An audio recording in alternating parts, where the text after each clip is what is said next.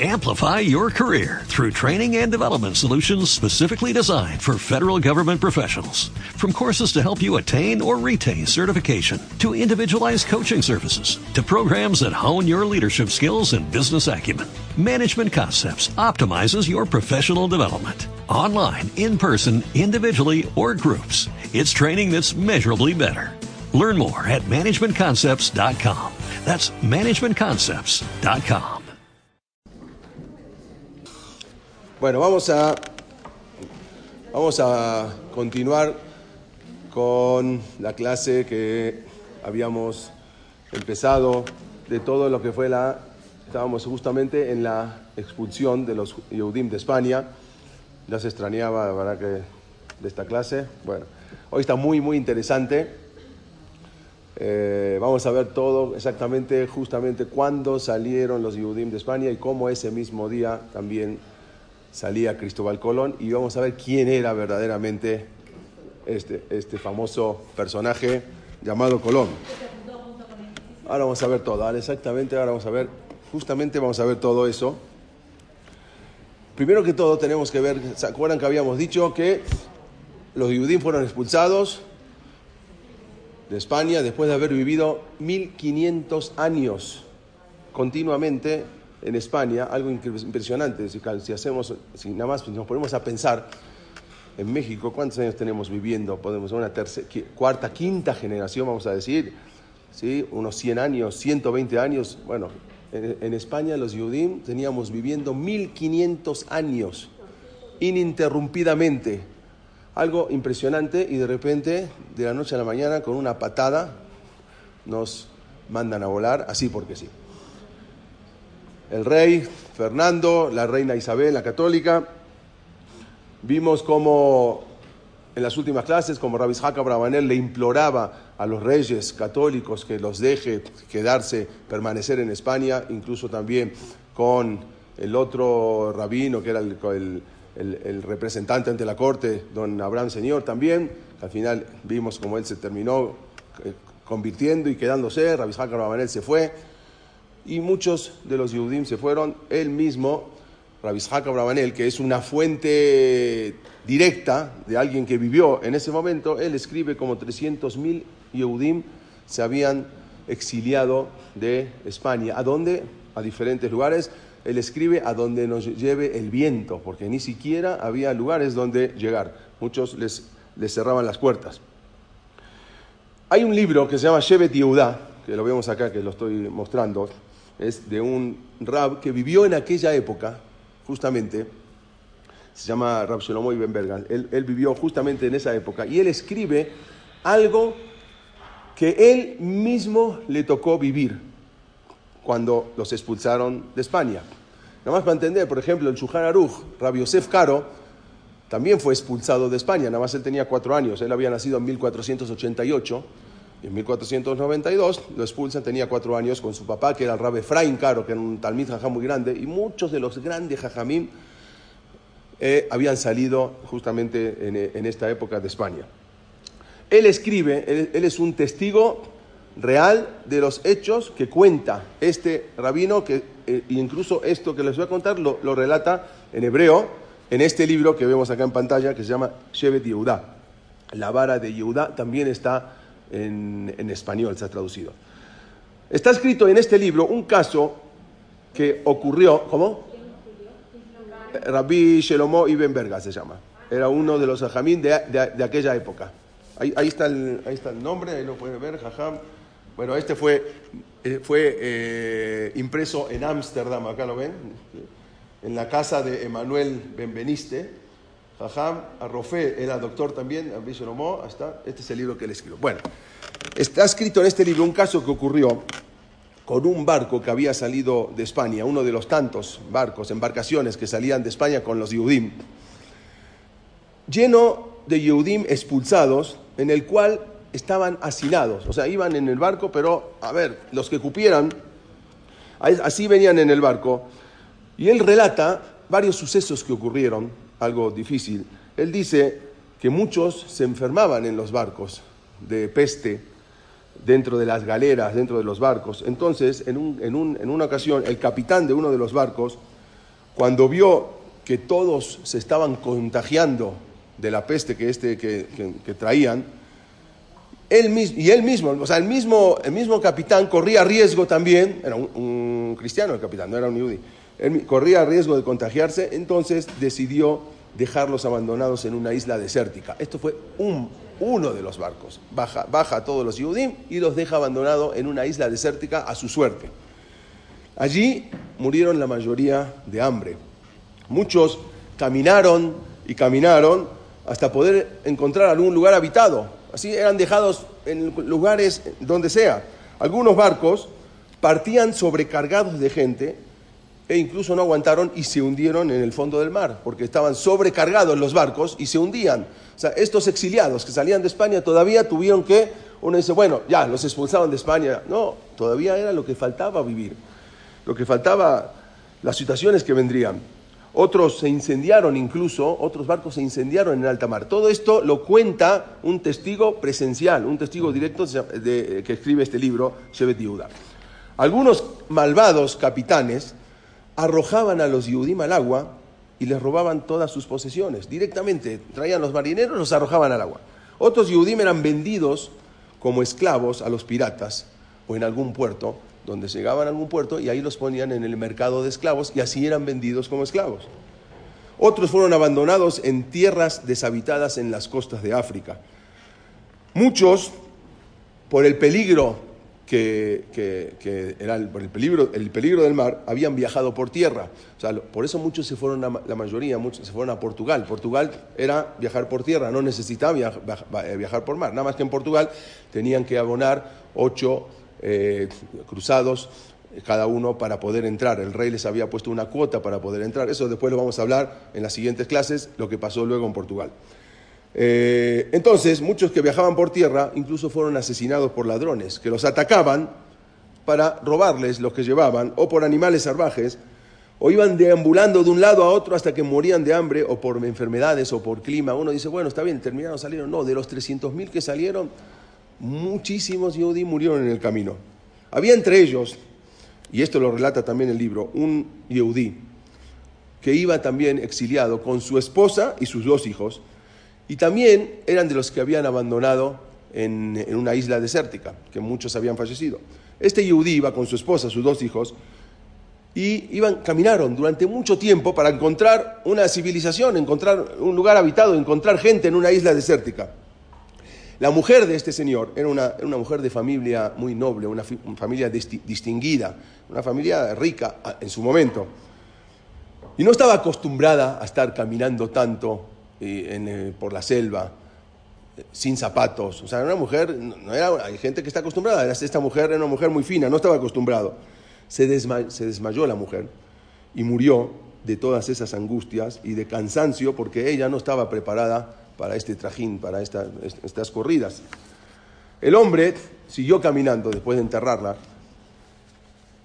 eh, y iba, incluso iba cargando a sus dos hijos que también se habían enfermado de peste, sus dos hijos pequeños. El hombre ya había dejado a su mujer y iba ahora eh, cargando a sus dos hijos. Al final él cae desmayado también, después de- bajo el sol. También hay, que acordarse que estamos hablando eh, que era agosto. Agosto es lo más calor, donde era impresionante el calor que hacía en una isla desértica. Cuando se levanta del desmayo, se despierta, se encuentra que sus dos hijos pequeños también habían fallecido. O sea, su esposa, sus dos hijos. Cuando entonces escribe esto, lo voy, a leer, lo voy a leer un poco en hebreo y lo voy a traducir porque es digno escucharlo en hebreo como escribe acá en este libro este testigo presencial. Entonces, esta persona, Cam al Raglab Beamar, se paró sobre sus pies y dijo, Ribono shel olam, arbe ata ose que deshe ani asobet dati. Dios, mucho estás haciendo para que yo abandone la religión. Tú me estás forzando a que yo abandone el dat, la religión. La expulsión desde que tuvimos que abandonar España, nuestras casas, nuestros campos, nuestras pertenencias, el viaje por mar, las angustias, las enfermedades, la muerte de su esposa, la de sus hijos. Imagínense todo, era algo impresionante lo que se tenía lo que vivían. Y él dijo así: ¿y dónde están los 300.000 Yehudim que salieron conmigo? No, justamente con él, pero salieron de, España. Aquí estoy yo solo en una isla deshabitada con los dos, con mis dos hijos muertos, con sus dos hijos muertos a su lado. Y dice así en hebreo, Arbea taose que deje anía asobet dati. Tú, a Dios, haces mucho para que yo abandone mi religión. Te da Nehemaná. Boreolán, tienes que saber algo muy claro. Está hablando con Dios. Sheal Sheyoshbe Shamaim, que a la fuerza de los que habitan en el Shamaim, de Dios y de los Malachim, aún a la fuerza, que ellos no quieren que yo, o sea, que ni tú ni los Malachim quieren que yo siga en el camino de la religión, en el camino del judaísmo. Yehudí ani be Yehudí Yo soy Yehudí y voy a permanecer siendo Yehudí, aunque no quieras. Está diciendo Boreolam. Y aunque los Malachim y tú no quieras, Veloyoil kol ebeta y no va a servir de nada lo que me, dis, lo que me, lo, que me hiciste y lo que me vas a hacer. Y perdiste, Boreolam. Así, así está escrito en el libro. Porque si tú querías que yo abandone, no voy a abandonar el judaísmo. Todas las pruebas que me traigas y que me mandes no te van a servir de nada para que yo te abandone. Así escribió, así escribe esta, esta persona después de todo lo que... ¿eh? no, no escribe, parece que sí, eh, escriben más adelante de los escribe, se llama, eh, por eso se llama Yevet Yehuda, lo pusieron por el nombre, se llamaba Yehuda Hayat. Apellido Yehuda Hayat. Lo escribe, esto lo escribe el Shevet Yehuda, que era sobre esta persona, quien era este, señor. Voy a, sigue escribiendo, voy a pegarme a ti, aunque me eches y me persigas. Y aunque de aquí en adelante me mandes más sufrimientos, igual me voy a pegar a ti. Beasaf mina afar mina asabim, y agarró un poco de la tierra y del pasto que tenía en la mano, Bejisa eta gufiot, y tapó los cuerpos de sus hijos. Bealach levakesh yishub, y fue a buscar un lugar habitado, o sea, ya sin esposa, sin hijos. Imagínense lo que sufrieron. Y la emuná, como una persona después de sufrir tanto, todavía desafía a Boreolam. Lo desafía a Dios. Tú quieres que yo abandone, perdiste. No me voy a abandonar, no te voy a abandonar, te voy a seguir a, a todos lados. Siendo esta la mayor tragedia que golpeó a los judíos desde la época romana, o sea, después de la época romana, esta fue la mayor tragedia, la expulsión de España, que fue algo que estremeció al pueblo judío. Los rabinos que habían sido expulsados de España, o sea, muchos jajamín, querían buscar una, explicación. Entonces, buscar, siempre hay que buscar una explicación. Ya dijimos varias veces que a veces no podemos encontrar todas las explicaciones, pero nuestro deber es buscarla. No podemos decir, no entendemos y se acabó. No, nuestro, no siempre tenemos, podemos llegar a la respuesta, pero nuestro deber siempre es buscar explicaciones. Los grandes rabinos que habían sido expulsados de España intentaron dar algunas posibles respuestas a la expulsión de los judíos de España después de haber permanecido 1500 años. Entre las razones dadas, una de las razones, cuál fue lo que los jajamín explicaron en su momento, estaba, primero que todo, el excesivo estudio de la filosofía no judía. La gente era amante de la filosofía no judía y, se apartaba un poco del estudio de la Torá para entrar en otros estudios la cual debilitó la fe judía en tiempos de crisis. En tiempos difíciles, una persona tiene que estar bien asentado, pero si una persona no tiene esa base fuerte de la Torá, puede estar bien, pero en el momento de, difícil, en el momentos de, de pruebas de Nisayón tan grandes, ahí es donde la persona empieza a flaquear. Otro de los motivos fue las conversiones masivas que comenzaron en 1391, o sea, 100 años antes habían empezado conversiones masivas, estos son cuadros de aquella época, cómo los judíos iban y se convertían en la iglesia. Entonces, esas conversiones masivas que habían empezado en 1391, la cual hasta entonces nunca había sucedido nada igual en una escala tan grande. Nunca. Desde la época de la destrucción del Bet nunca había existido una conversión tan masiva como la de España. Nunca se había oído. Nunca, desde la época del Bet HaMikdash hasta ese momento, nunca, o sea, estamos hablando desde el año 70, que fue destrucción del Bet HaMikdash, hasta el año 1492, estamos hablando casi, casi 1500 años, nunca hubo conversiones masivas como lo hubo en España. Algo impresionante. Los jajamín dicen que una de las razones de la expulsión de España fue eso. Ya habíamos dicho de que desde el primer Betamigdash ya vivía gente en España. No desde el segundo, desde el primer Betamigdash ya vivía gente de la época del rey Ahab, ya vivía gente, eh, eh, no masivamente, no mucha, pero vivían Yehudim en España. Así lo trae el, eh, el Naví Obadia, que, era secretario, era un profeta, secretario del rey Ahab, y él escribe que el Galut Asher Bisfarat, el Galut que se fueron y que están en Sefarad, en España. O sea, él mismo escribe ya desde la época del rey Ahab. Otro de los motivos, y esto también hay que tomarlo muy en cuenta, que escriben los Jajamín y lo escribieron hace 500 años, cuando los, los mismos Jajamín, los que habían sido expulsados de España, dijimos, uno era el motivo de la filosofía, otro era el motivo de la conversión, y otro de los motivos que escriben los Jajamín, que eh, fue uno de los motivos de la expulsión, fue la ostentación de la riqueza y el poder por parte de los Yehudim. Ostentaban mucho más que los Goim. Tenían sus carros, tenían sus casas, tenían sus caballos, tenían sus campos.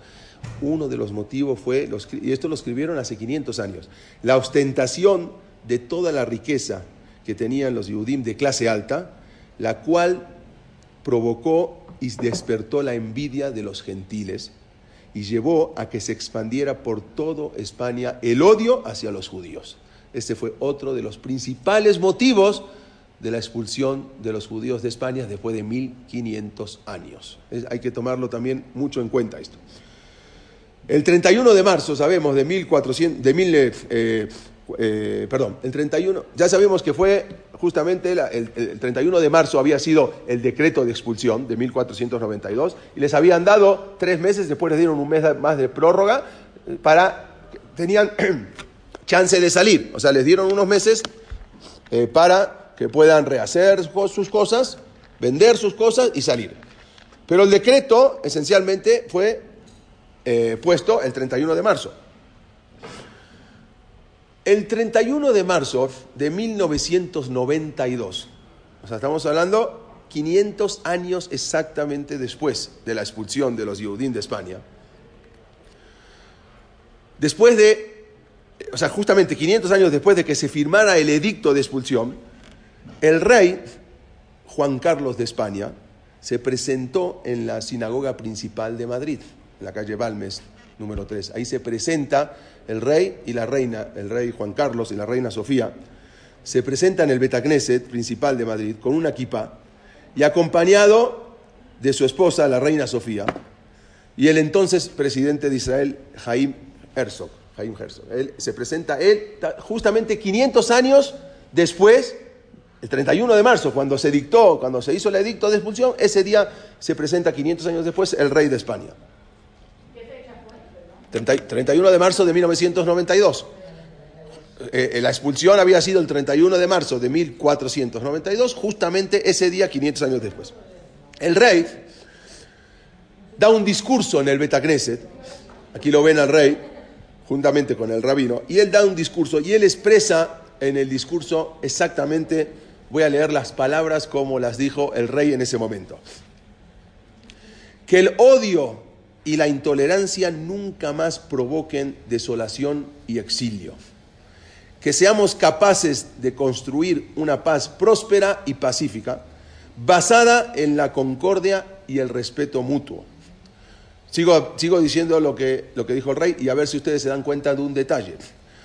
Lo que importa no es el recuento de nuestros errores o de nuestros éxitos, sino la voluntad de pensar y analizar el pasado en términos de nuestro futuro y la voluntad de trabajar juntos para lograr un noble objetivo. Estas son palabras textuales del rey en el Bet Este es un eh, resumen de lo que él dijo. Pero si vemos acá, él nunca menciona la palabra perdón. O sea, no está, no, pide perdón a los judíos que los echamos de la tierra de España. En todo el discurso no menciona la palabra perdón. Dice que hay voluntad de pensar, analizar en, términos de nuestro futuro, la voluntad de trabajar juntos para lograr un noble objetivo, todo está muy bonito. Pero perdón, el rey no pidió perdón por la expulsión de los judíos de España.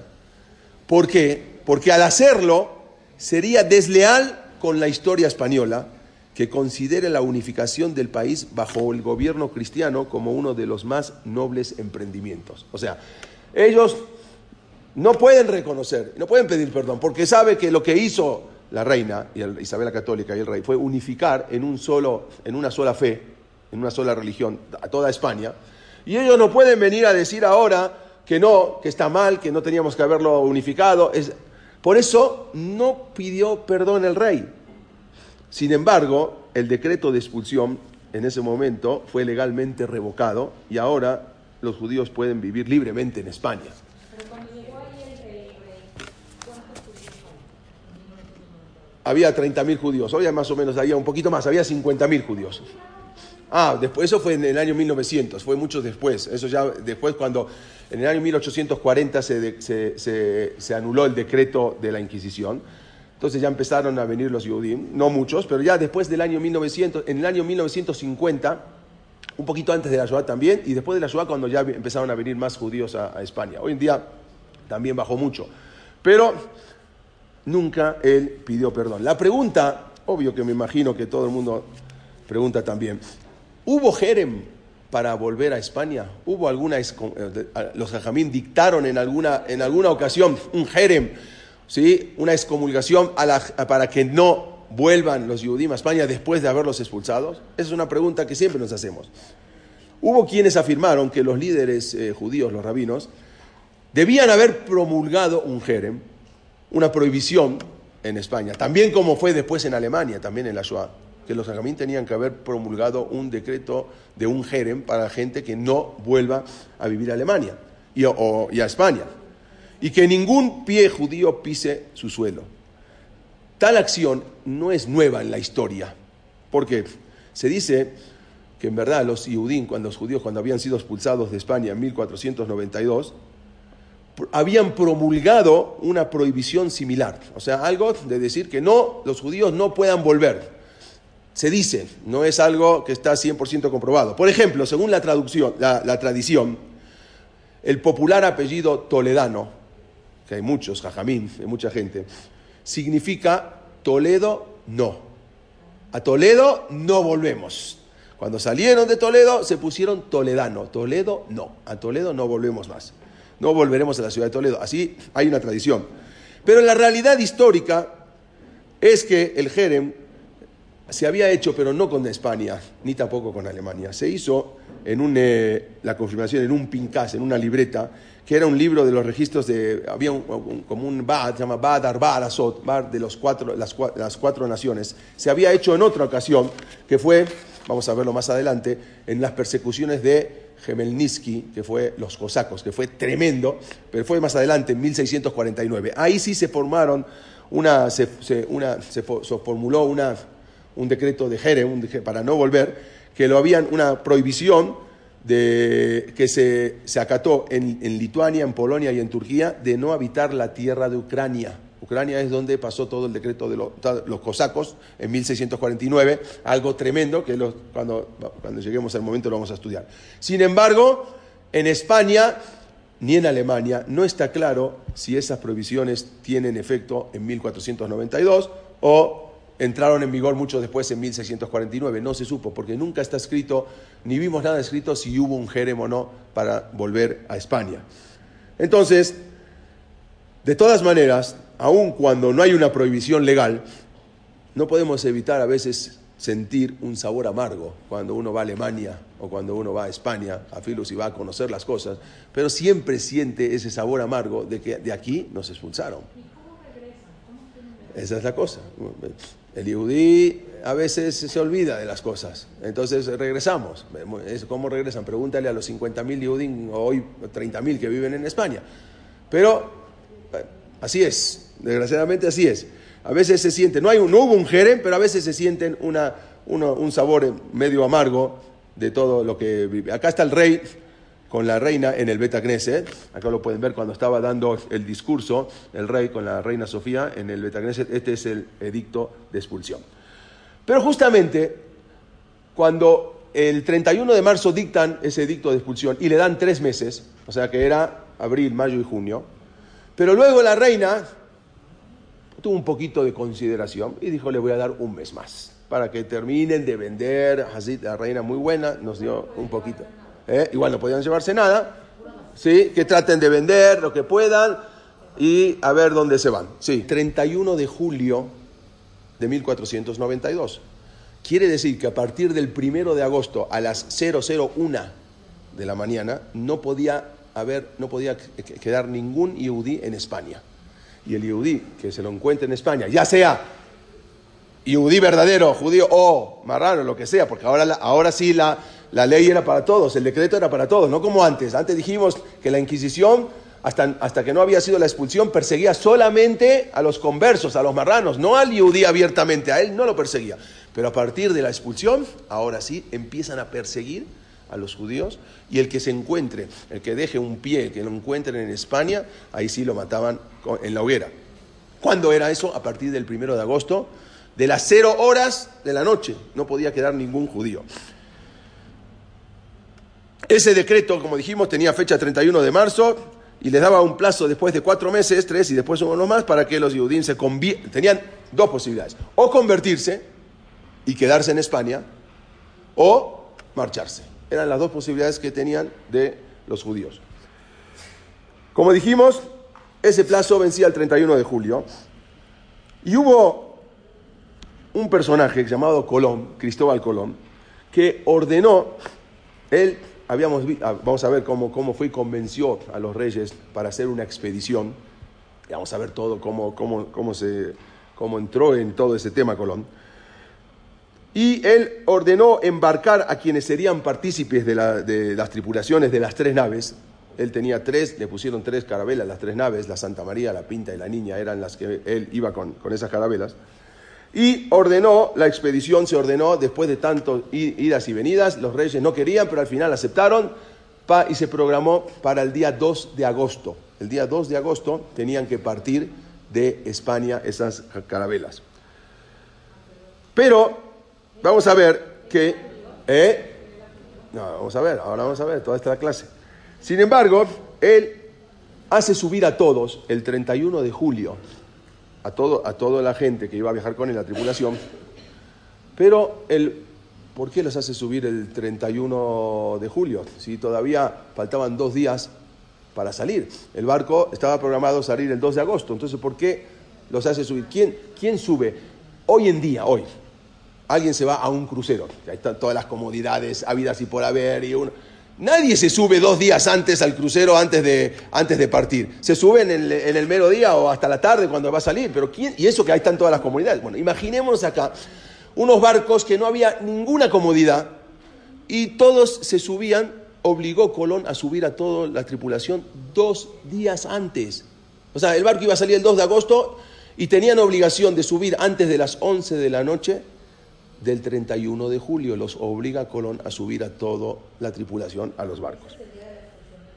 El día de la expulsión. El día de la expulsión los obliga a subir, pero ¿por, qué los obliga a subir si faltan dos días para que salga el barco? ¿Quién sube dos días antes? No hay comodidades en el, banco, en el barco para estar acá. No, no hay. Era ir y meterse a ver a dónde.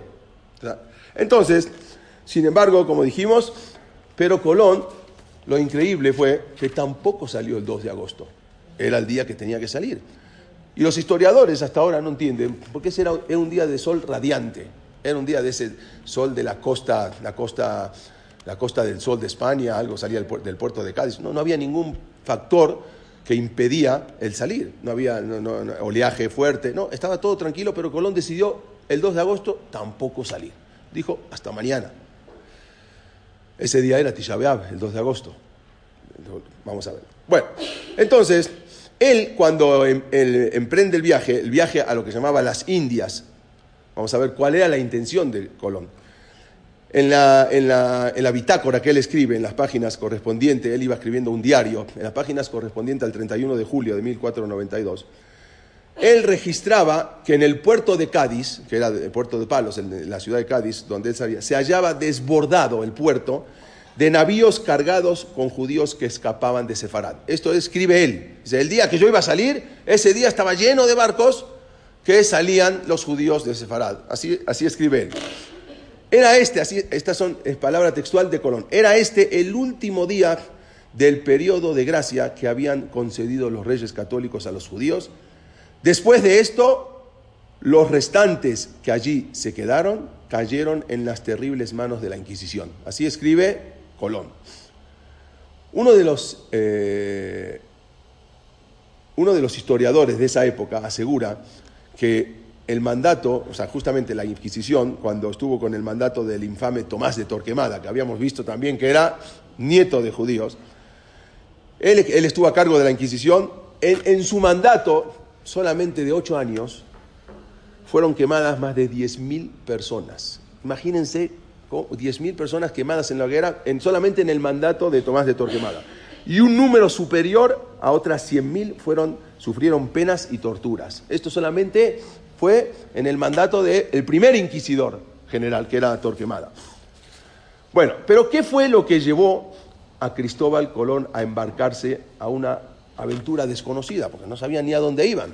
¿sí? Sabían que iban, él, vamos a ver que él quería demostrarles, según lo que él entendía, siempre se sabía de América, de, Europa, había la ruta que ya se había encontrado, la ruta por abajo de África, que llegaban hacia Asia, hacia el lugar hacia donde está Asia. Pero él decía que también podía llegar, como el mundo es redondo, él podía llegar a Asia en lugar de ir por él por el este, él podía ir por el oeste, para atrás.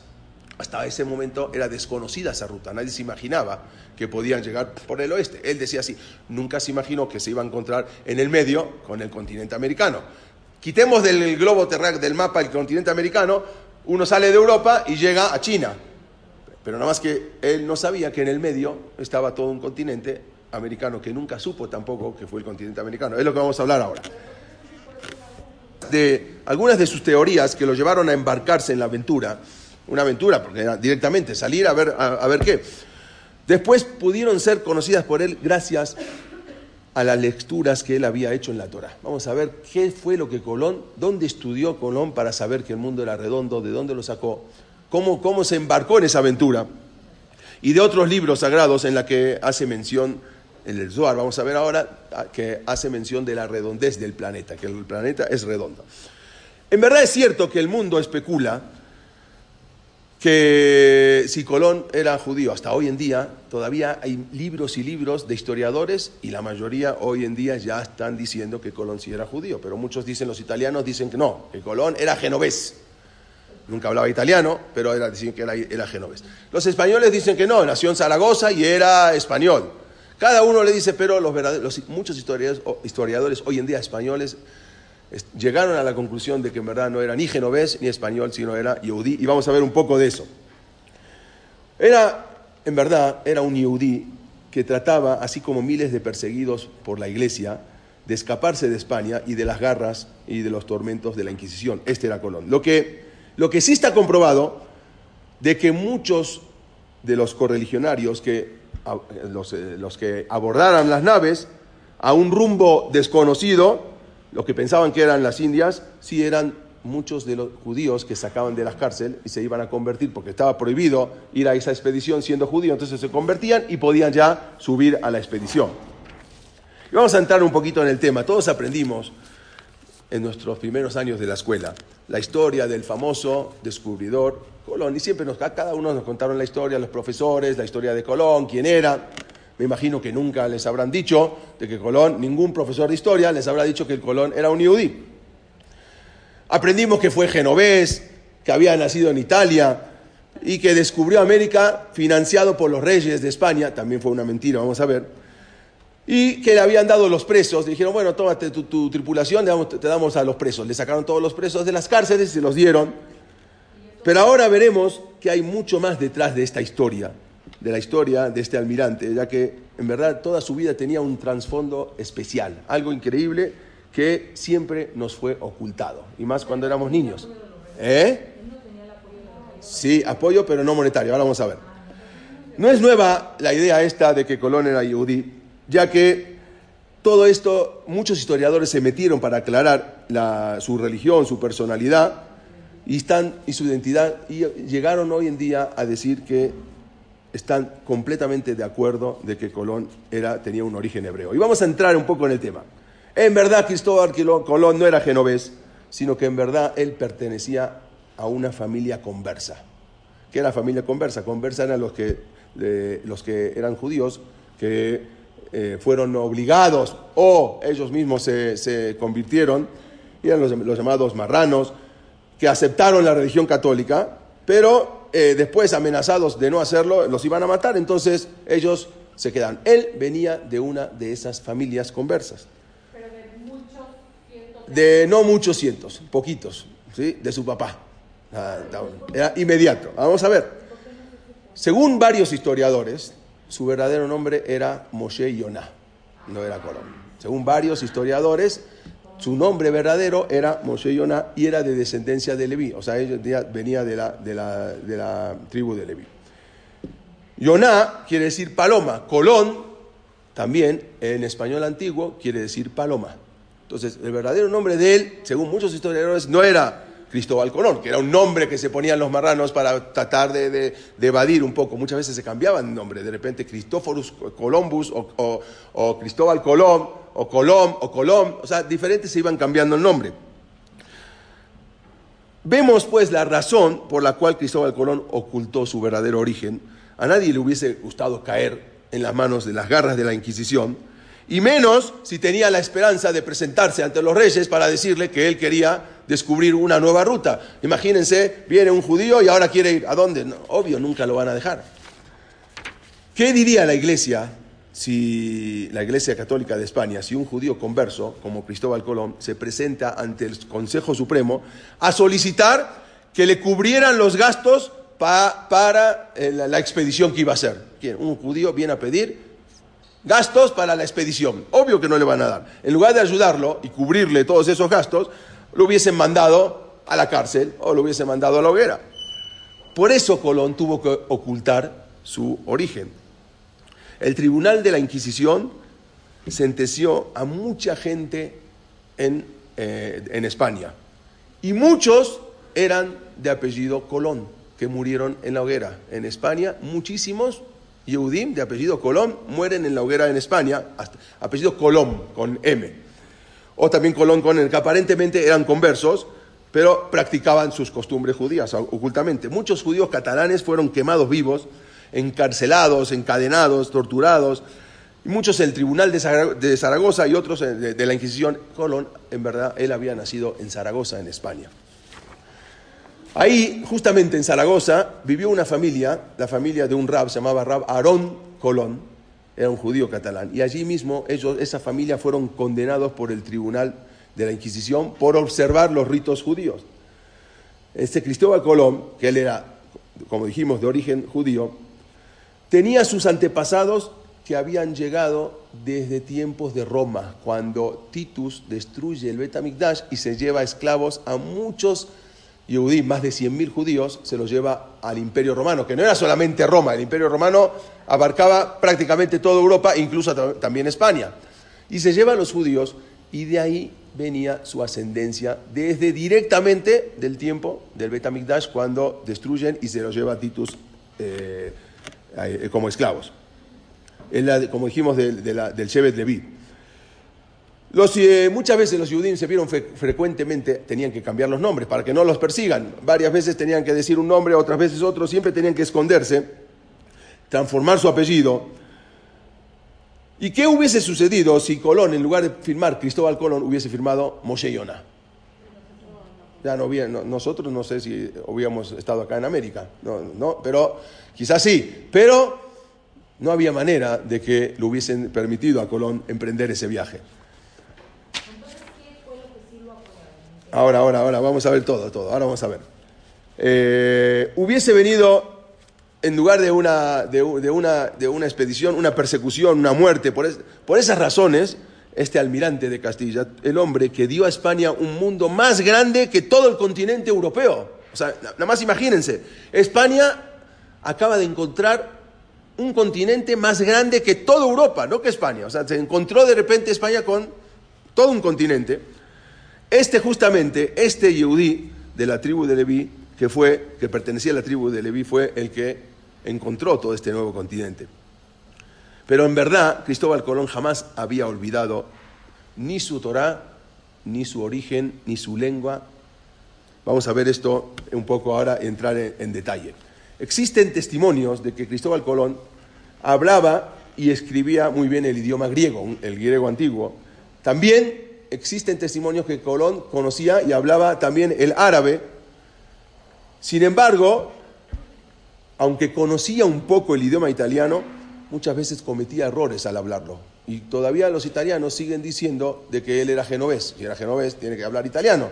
Pero él no hablaba italiano. Y es más, a veces una persona, cuando se enoja, enoja, pero fuerte, entonces sale, aunque hable otros idiomas, pero cuando insulta o cuando se enoja, sale el idioma original. No vas a pensar, a ver si lo, digo en inglés. Él cuando se enojaba nunca salía, nunca se enojaba en italiano, siempre el idioma era el ladino. Él hablaba ladino, que era como el yiddish, era el ladino era el idioma que hablaban los, los sefaradim. Cristóbal Colón siempre tuvo una ayuda eficaz de los judíos conversos. ¿Quién ayudaba a Cristóbal Colón? Justamente los que ayudaban eran los conversos, los que más lo ayudaban para hacer esta, esta expedición. Eran los que tenían altos puestos en la corte de los reyes. Él se había ido a la ciudad de Córdoba para persuadir a los reyes y de insistirle para que lo dejen hacer esa expedición. Esta foto que les voy a mostrar no es una foto real, es un, poco chiste. Si Colón era, era judío o no. ¿Sí? Bueno, nada más para que. Pero no es un cuadro real. Ok. Entonces, él se había ido a entrevistar con los reyes y les dijo que él estaba segundo, seguro que la tierra era redonda y que por lo tanto del otro lado del mar también había una tierra que era, eh, llegar al otro lado del mar donde él quería para llevar su verdadero, la intención era llevar a los judíos a ese lado. Yo les voy a mostrar una, imagen real de Cristóbal Colón y nada más ustedes díganme si no, si parece o no un yehudí. Y esta, este cuadro es una imagen real de Cristóbal Colón. ¿Ok? Nada más, nada más para que vean su imagen, esta es su imagen real de él, para que vean si sí o no tiene cara de yehudí o no. Ok. Entonces, él eh, es de sobreentender que él sabía todo esto, ya que como Yehudí, Cristóbal Colón conocía la Torah y él se presenta ante los reyes de España a decirle que la tierra es redonda y que él sabe, pero no, nadie creía. Sí, había algunos que, que decían, incluso había algunos que dijeron que la tierra redonda, después lo mandaron a matar, pero hasta ese momento no se sabía, no se tenía 100% la certeza. Y él decía que él sabe que la tierra es redonda. ¿De dónde sabía Colón? Hay un, en el, en el Naví que acá lo ven, en el Perec 40, en el Perec Mem, el Pasuk 22, dice el Pasuk lo siguiente. Ayosh, y el, Naví Eshayá fue escrito en, el, en, el, en, el, segundo en el primer Betamitash. Estamos hablando del final del primer Betamitash. Él decía que se iba a destruir. Y el Pasuk dice así: Ayoshev al Juga Ares, el que está sentado sobre la redondez de la tierra, Beyoshebe Kajabim, y los habitantes parecen como langostas. Los habitantes de la tierra son como langostas. Así trae el Naví Shaya. Anoté Kadok Shamaim, el que se extiende como una cortina en los y despliega como una eh, tienda para morar. Dice el Pasuk, a Yoshev al Juga Ares. Nada más vean lo que dice Rashi. Dice Rashi, ¿qué es Hu? Hu, la Shom Mejugá. ¿Qué es? Ugal, compás, velaz. Es como un compás. O sea, agarran un, compás y hagan un círculo. Así es la tierra. Así lo dice Rashi en la Villa Shaya. Estamos hablando mucho antes de Colón. Que lo dice clarísimo que la tierra es redonda. Incluso. Claro que sí, por eso digo, de acá estudió y él sabía. No solamente acá, vamos a decir otras cosas más. Hay otro pasuk que acá mismo también dice, que es jugares. Dice, acá explica también, Beagulota Shamaim, nada más vean acá, les voy a mostrar. Esto explica el Eben Ezra. El Eben Ezra fue mucho antes que Colón. El Eben Ezra estamos hablando en el año 1000. Colón fue año 1492, 500 años después. El Eben Ezra dice, Ayoshev Alhub, Migeserat Ubemejogá Beatam, el motivo, a Keli Aose, ¿qué es el compás? Es un Keli Aose Un Keli es un objeto que uno lo pone y hace un, un, círculo. Acaba sobre Beagol, que está redondeado. Dice que no hace falta decir que la tierra es cuadrada.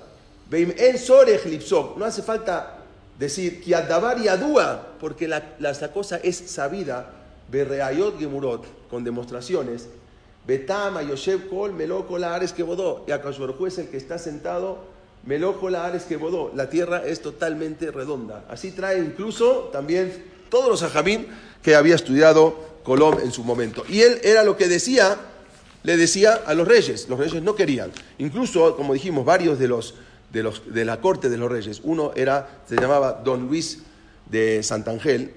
Él había financiado todo el viaje de Colón. Era, y Colón le enseñaba que la tierra era redonda. Incluso en, eh, en, eh, en Barcelona, en las Ramblas, hay toda una estatua muy grande de Colón. Y ahí está Colón parado al lado de Luis de Santangel, que era un yudí convertido, que esto es, esto justamente ahí de las Ramblas, de Luis de Santangel en, en Barcelona, como él le había financiado justamente todo, todo el viaje, este converso. Entonces, al leer esto vemos que, eh, los reyes de España estaban rodeados de Yehudim, estaban rodeados completamente de Yehudim, que eran los hombres de confianza. Entonces, él, cuando iba con los reyes y los reyes no, no, estaban, no aceptaron, él se fue. Se fue Colón y en ese momento viene Luis de Santangel con los reyes y le dice, ¿por qué dejaron ir? Si él entonces la reina dijo, no, pues no tenemos dinero para financiar. No se preocupe, yo voy a financiar todo. Los reyes no hace falta que pongan nada. Fue este Luis de Santangel con otros conversos y financiaron todo el viaje de Colón. También participó en la financiación Rabishak Abravanel, quien también era el moré, era el que le enseñaba todo esto a, al mismo Colón. Él respondió que no era menester de empeñar las joyas de la, de la reina, sino que ellos mismos iban a ver cómo de alguna manera se las rebuscaban para financiar todo el viaje.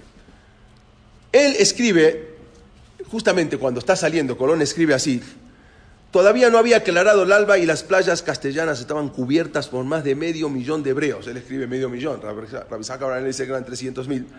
Hombres, mujeres y niños, ancianos, con los ojos enrojecidos de llanto, contemplando la inmensidad del mar. Así escribe en su bitácora Colón.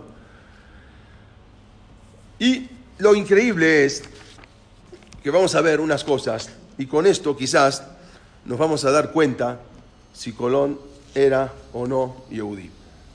Tenemos 20 puntos que les quiero mostrar para que veamos de todas las cosas que hacía Colón y con esto se van a dar cuenta si era o no. ¿eh? Casi 800 personas, la mayoría Yehudi. Es lo que vamos a hablar ahora. Bueno, obvio, vean esto. ¿Eh? Van a ver, ahora van a ver todo. Después pregunten porque ahora se contestan todas sus preguntas. El primero, son 20, es el hecho de que su hermano, el hermano de Cristóbal Colón, fue quemado en efigie. ¿Qué es en efigie? Después que murió lo, encontraron como judío. Entonces, entonces, como ya estaba enterrado, levantan una, hacen una, una como de cartón a una persona y lo queman y ponen el nombre porque ya había muerto. Entonces lo queman aún después de muerto. ¿A quién? El hermano de Colón fue quemado en Efigie porque se escapó de la Inquisición cuando lo estaban por quemar en la hoguera en 1492 por judaizante. ¿Quién era? Hermano de Colón. Otro hecho es que cuando en una nota escrita a su hijo, a su hijo Diego, le dice, ante la gente, compórtate como manda la ley canónica, pero entre nosotros tenemos que conservar nuestras costumbres. ¿Cuál costumbres? No especifica, pero así escribe Colón. Otra de las cosas, en sus escritos, Colón increíblemente utiliza muchas veces expresiones talmúdicas. Al referirse al año 1481, y él los pone como año 5241 de la creación del mundo. Así escribe Colón y está en, en, los archivos de Sevilla sus escritos. En sus cartas, Colón, a pesar de elogiar a los reyes católicos, tenía que elogiarlos, de Isabel y Fernando, por los esfuerzos por expandir el cristianismo, no menciona ni una vez en su diario la expulsión de los judíos de España decretada por los reyes católicos. Tenía que haber dicho, hicieron bien los reyes, los felicito por expulsarlos, porque él estaba enviado por los reyes. Nunca escribe eso. En su diario tampoco aparece ninguna mención o cita del Nuevo Testamento, mientras que sí escribió algunas citas del o escritos del Antiguo Testamento, o sea, nunca menciona nada del Nuevo Testamento. Otra de las cosas, en la carta que le envía a la nodriza del príncipe Juan, o sea, a la, a la nana del príncipe Juan, que era el hijo de la reina, Colón escribió, no soy el primer almirante en mi familia. Después de todo, David, un rey muy sabio, pasó de ser pastor a rey de Jerusalén. Y yo soy siervo del mismo Señor que elevó a David a ese estado. No dice a qué Señor se refiere, pero él se puede interpretar al otro Señor o se puede interpretar a Kosh Colón tenía una estrecha relación con los conversos Gabriel Sánchez y Luis de Santangel, quienes fueron los que financiaron el viaje. También Colón era muy amigo del rab Doris Rabanel, quien era el tesorero de la corona. Su padre era tejedor, ¿Qué tiene que ver si era tejedor? Era uno de los pocos oficios que le estaban permitidos a los judíos de España. Casi no había oficios, a menos que se convirtieran. Pero a los judíos de España solamente les daban muy pocos, eh, vender ropa usada, ser tejedor o prestar dinero. La expedición de Colón partió del puerto de Palos el día 3 de agosto, a pesar de que toda la tripulación ya estaba a bordo uno o dos días antes. Desde el 31 de julio, lo que dije antes, ya estaban todos arriba. Y ya había vencido el plazo que les dieron los reyes. Él ordenó a la tripulación que subieran a las naves antes de las 11 de la noche del primero de agosto. O sea, todos, porque se vencía el plazo, una hora más, ningún judío podía quedar y él obligó a todos que suban. El día 2 de agosto tenía que partir. ¿Qué día era ese? Tisha Colón no quiso partir ese día con los más de 700 tripulantes que se encontraron a bordo, porque no es bueno salir un día de Tisha de viaje, y más a un lugar desconocido. Los cinco puestos más importantes en las carabelas eran ocupados por judíos conversos. Luis de Torres era el traductor, él sabía hablar hebreo, arameo, árabe, español, él fue el primero que pisa América, Luis de Torres fue muy famoso. Y la primera palabra, entendiendo que eran eh, judíos, cuando los vieron a los indios, pensaron que ya llegaron a las Indias y eran los judíos de los diez Shebatim perdidos, la primera palabra que él expresa es Shalom Arechem. Y los indios no saben ni de qué está hablando. Y luego les empieza a hablar en griego, en latín, en árabe, y se dieron cuenta que no entendían ninguno de los idiomas. Este Cristóbal Colón, que dijimos, Luis de Torres se bautizó antes de subir al barco, no podían subir. Y su verdadero nombre en verdad era Josefa Leví. Él era hijo de un sofer. Otro, se llama Rodrigo Sánchez de Segovia, quien viajaba en las carabelas en la Santa María, era el superintendente. El maestre Bernal de Valencia, había sido acusado por la Inquisición, luego se escapó. Rodrigo de Triana, que también iba en el barco, fue el primero que gritó ese famoso tierra a la vista. ¿Quién fue? Rodrigo de Triana. Él era un yudí que venía también de Sevilla. Juan Sánchez, uno de los 39 hombres que se quedaron en América. Vamos a ver qué pasaron luego con esos 30. Cuando Colón se regresa, 39 Yehudim se quedaron viviendo en. tenía que regresar, en una expedición. Cuatro veces fue y volvió Colón. Vamos a ver más. Este era Luis de Torres, Josefa Levit. Este es el Rodrigo de Triana, que hay, una, hay una, una estatua de él gritando tierra a la vista. El 19 de mayo de 1506, Colón firmó su testamento Vean qué dice su testamento, en el cual incluía cinco cláusulas. Una de ellas era que entreguen una décima parte de sus ingresos a los pobres y a las niñas y niños pobres. O sea, el maaser. Él en su testamento dice que de todo su dinero entreguen su maaser. De acuerdo a lo que se analizó en sus escritos, en sus diarios y documentos, tanto lo escrito como lo hablado, el principal idioma de Colón era el ladino, el mismo idioma que se hablaba en las juderías de España. No era ni el genovés ni el español. El principal idioma era el ladino. Cuando Colón se enojaba, gritaba en castellano antiguo o ladino y no en italiano. En la parte superior izquierda de todas las cartas que Colón enviaba a su hijo Diego, aparecen manuscritas una Bet y una G. Mientras que la única carta que le manda Colón a la reina omite esos símbolos. Esta es una carta de que manda Colón a su hijo. Nada más vean acá. Obvio, no lo va a poner abiertamente, pero en la parte pone acá, en todas las cartas que Colón manda a su hijo, pone una Bet y una G. Nadie sabe por qué. El mismo apellido del almirante Colón es un apellido de origen judío. Encontramos en Italia un rab muy importante, se llama el Marik, Rab Yosef Colón. Este es el libro de Shelot Shubot, Maharam Rab Yosef Colón. era pariente de él, acá lo pueden ver, de Rabeno Yosef Colón. Era un rab muy, muy importante que venía también de ese lugar. Este como la, característica más de Colón, como dijimos. Los nombres bíblicos que Colón fue poniendo a los lugares cuando descubría. Llegó a la isla Isabela y le puso la ensenada de Abraham. Cuando llega a una isla, todas las is- las islas del, Cari- del Caribe, se llama la, la isla eh, Santa María la Antigua, le pone la punta de Isaac. En la isla Guadalupe, el cabo Salomón.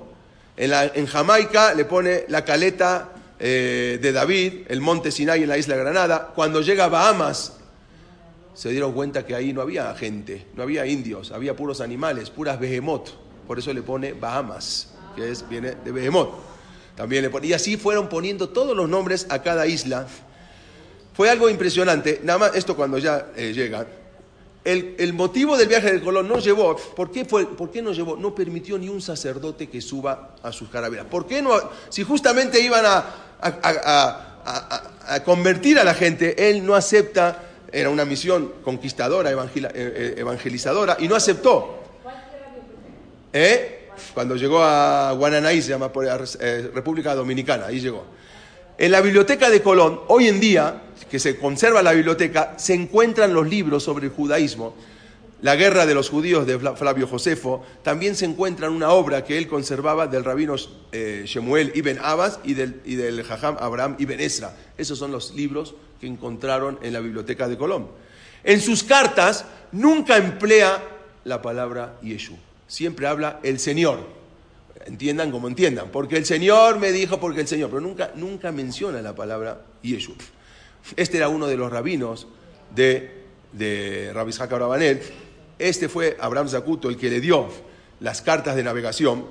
Y les quiero mostrar, eh, este- eh, bueno, este es el Ralbak. Ralbak era Rabbi Levi Ben Gershon, que fue el que le enseñó todas las cartas también, la manera de navegar y todo, era un rabino muy importante. Esta era una carta también que le manda Colón a sus hijos. Ocho cartas le manda Colón a sus hijos, todas tienen el Besat Hashem. Una sola carta le manda a la reina. Nada más vean esto y con esto acabo. Be- Besat Hashem arriba y acá algo que no se entendía que es. Firma S, S, A, S, X, M, Y y acá el almirante. Esta era la, la firma de Colón. Esta es la carta que le manda a su hijo, que tiene la Bet G y abajo la firma, otra vez igual, S, S, A, X, M, Y, a- el almirante. Y esta es una carta que le manda a la reina. No hay ni siquiera un Maguen David, solamente le pone una cruz. Y abajo no firma S, S, A. Eh, ¿Por qué? Vean la diferencia con las cartas, todas las cartas que le manda su hijo, pone esto y abajo pone esta firma. La carta que le manda la reina, no hay ni Besat Hashem, nada más pone una cruz y no pone la firma abajo. Vean, esta es la carta que le manda a la reina. ¿Cuál es la diferencia? ¿Por qué le manda a los reyes así? Después de muchos años se supo que esta era la firma de Colón que le mandaba, como dijimos antes, ¿no? Estaba un poco más grande, que era la firma de Colón que le... ¿Qué es esto? Los investigadores llegaron a la conclusión, después de muchos años, esto quiere decir Shaddai, que es el nombre de Hashem, Shaddai, Amonai, Shaddai, X es Geset. Antes en, el eh, español antiguo no, estaba no existía la letra J, se, se escribía con X. Geset Malé Hashem. O Hashem Malé Geset. Y esto es lo que le escribía a su hijo. Hashem es lleno de Gesed, lleno de bondad. Hashem es Vayabor, Amonai, Amonai, el Panaba y Amonai, Amonai, el Rahum Hanum. Exactamente lo escribe el Vayabor. Hashem, Hashem, Gesed, Hashem, Malé Gesed. Esto es lo que escribía a, los, a, los, a, a- a su hijo. Cuando le manda a la reina, no le manda nada. Al hijo sí. Al hijo le pone le pone, le pone esta, estas son las firmas. Se conservan todas estas cartas. Se ve muy diferente la, la letra. La letra, esta es la estas son- hay varias, hay ocho cartas de reina. Se ve, se vea incluso un poco diferente, ¿sí? Y esta es la carta que le manda Colón a la reina. No, es un, eh, es un español, un español antiguo, español antiguo, y así la, la firma, y esta es la, la- la firma la firma de Colón. Esto nada más es, vamos a seguir Hashem, de dónde sabía luego Colón, cómo supo que la tierra era redonda. Si antes siempre, hasta esa época, según la historia griega, se conocía que la tierra estaba montada en cuatro elefantes. Y cuando venían los terremotos era porque uno de los elefantes se movía. Así decían, pero Colón viene y dice que no. ¿De dónde supo cómo está escrito todo en el Zohar que la tierra es redonda? La semana que viene lo vamos a ver eso. Gracias, no, al contrario. Gracias, gracias. Amplify your career through training and development solutions specifically designed for federal government professionals. From courses to help you attain or retain certification, to individualized coaching services, to programs that hone your leadership skills and business acumen, Management Concepts optimizes your professional development. Online, in person, individually, or groups, it's training that's measurably better. Learn more at managementconcepts.com. That's managementconcepts.com.